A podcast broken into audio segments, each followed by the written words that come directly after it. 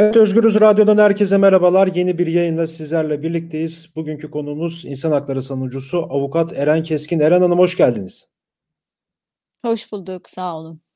Evet bugün Roboski'yi konuşacağız. 9 yıl geçti Roboski katliamının üzerinden aslında tek cümleyle özetleyecek olursak adaletsizlikle geçen bir 9 yıldan söz ediyoruz. Bu 9 yılı konuşacağız. Evet ve tabii ki de Roboski denilince akla gelen ilk şeylerden birisi de cezasızlık politikası. Ee, biraz bu programda cezasızlık politikasının üstünde duracağız. Eren Hanım ilk önce şuradan başlayalım. Şimdi adaletsizlikle geçen bir 9 yıldan söz ediyoruz. Ee, bayağı da bir zaman oldu. Nasıl özetlersiniz bu 9 yılı? Evet. Ee, yani aslında bu 9 yılı e, özetlemek için e, bu coğrafyanın e, belki de tarihine bakmak gerekiyor. Çünkü hiçbir hak ihlali e, adaletle e, sonlandırılmadı. Yani yaşadığımız coğrafyanın bir soykırım coğrafyası olduğu unutulmasın. Burada 1915-1938 soykırımları yaşandı. Hiçbiri adalet bulmadı. Yani Kürdistan'da Roboski'den önce de çok fazla hak ihlali yaşandı. Hiçbirinde adalet sağlanmadı ve son olarak Roboski. Yani Roboski'nin tabii ki şöyle bir özelliği var. Çok açık, göz göre göre yani devletin F-16 uçakları tarafından bir anda 34 kişi bombalanarak öldürüldü. Bu 34 kişinin 28'i aynı ailedendi, Enco ailesi ve 19'u çocuktu bu insanların. E, 19 tane çocuğu bir anda öldürdüler ve e, yani sonuçta e, Diyarbakır Savcılığı görevsizlikle e, dosyayı e, kapattı. Askeri mahkemeye gönderdi. Askeri mahkeme savcılığına gönderdi. Askeri mahkeme savcılığı e, takipsizlik kararı verdi. Takipsizlik kararı kesinleşti. Sonra Anayasa Mahkemesi'ne gitti. Anayasa Mahkemesi de bir suç olmadığına karar verdi.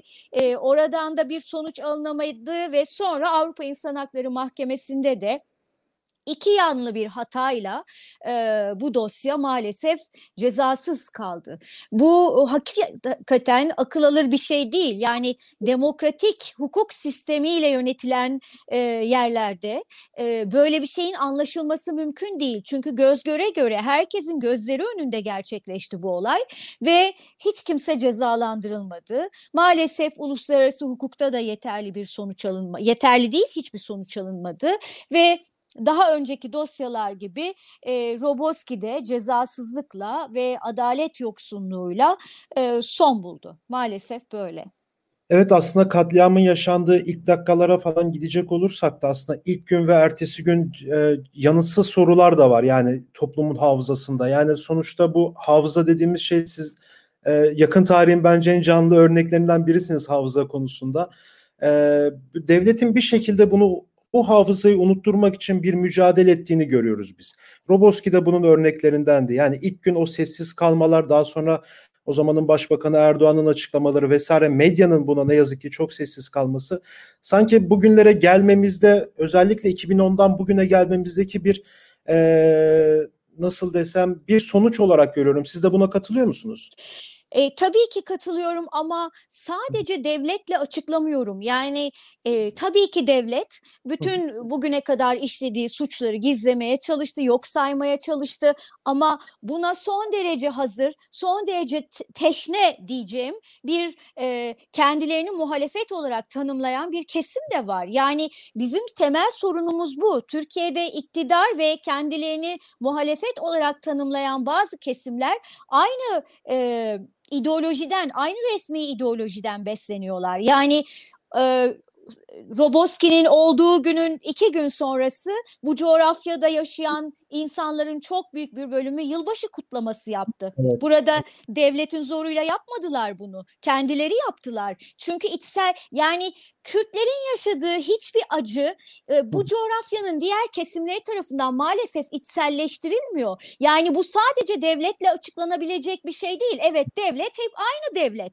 ama evet. maalesef kendilerini muhalefet olarak tanımlayanlar bırakın sıradan vatandaşı kendilerini muhalefet olarak tanımlayan kesimler dahi daha önceki suçlarda olduğu gibi yani soykırım gibi bir suç işlendi dedik. Daha Türk solunun gündemine kırımı. Kendilerini solda tanımlayanların bile ilk defa insan hakları savunucuları gündeme getirdiler 1915'i. Yani bu çok e, sadece devletle açıklanacak bir şey değil bence.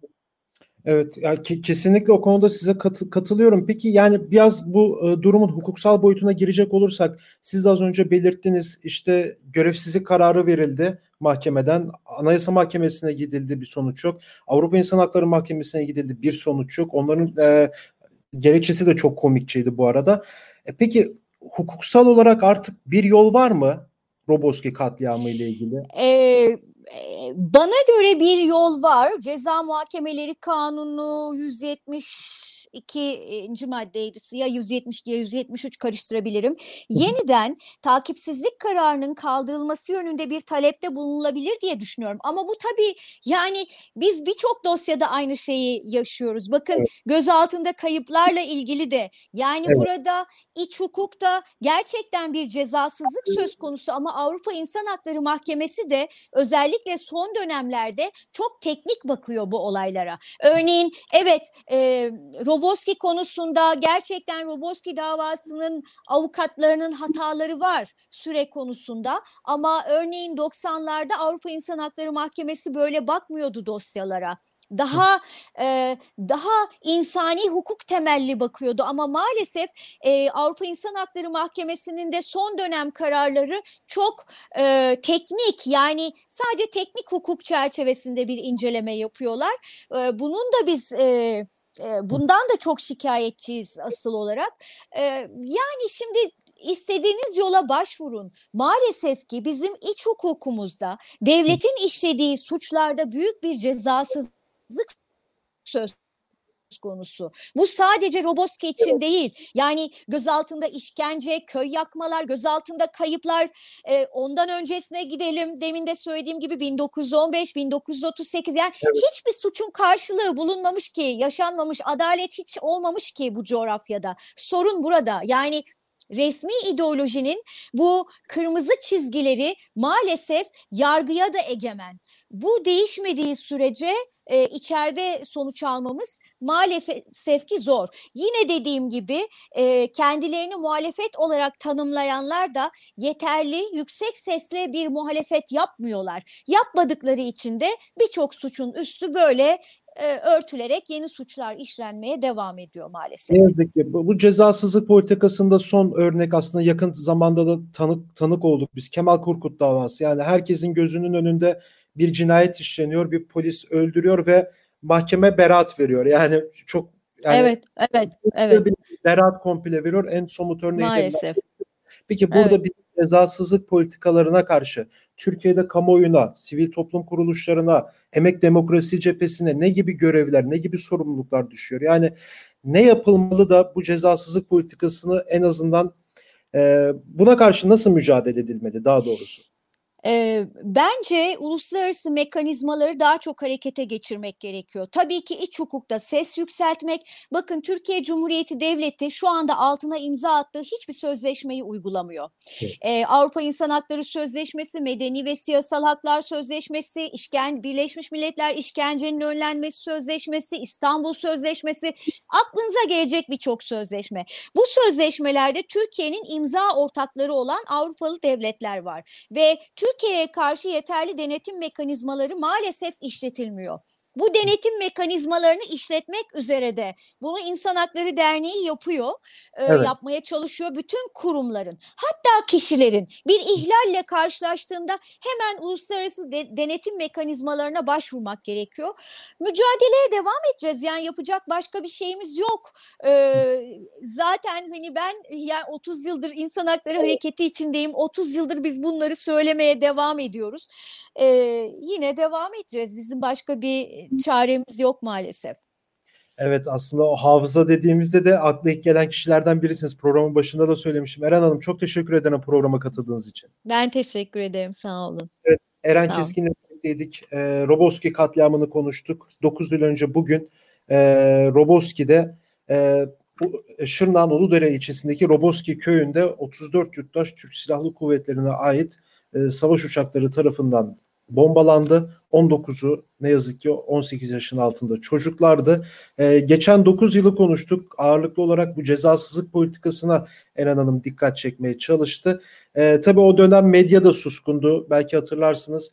Ee, Başbakanlıktan gelen haberi bekliyordu birçok medya kuruluşu, birçok televizyon kanalı Ee, ve aslında Türkiye kamuoyu e, o katliamın boyutunu bir iki basın kuruluşu ve o zamanki sosyal medya dışında hiçbir yerden ilk elden duymamıştı. ilk anlardan duymamıştı. E, 9 yıl geçti. Bu süreci Eren Keskin'le konuştuk. Başka bir programda görüşmek dileğiyle. Şimdilik hoşçakalın.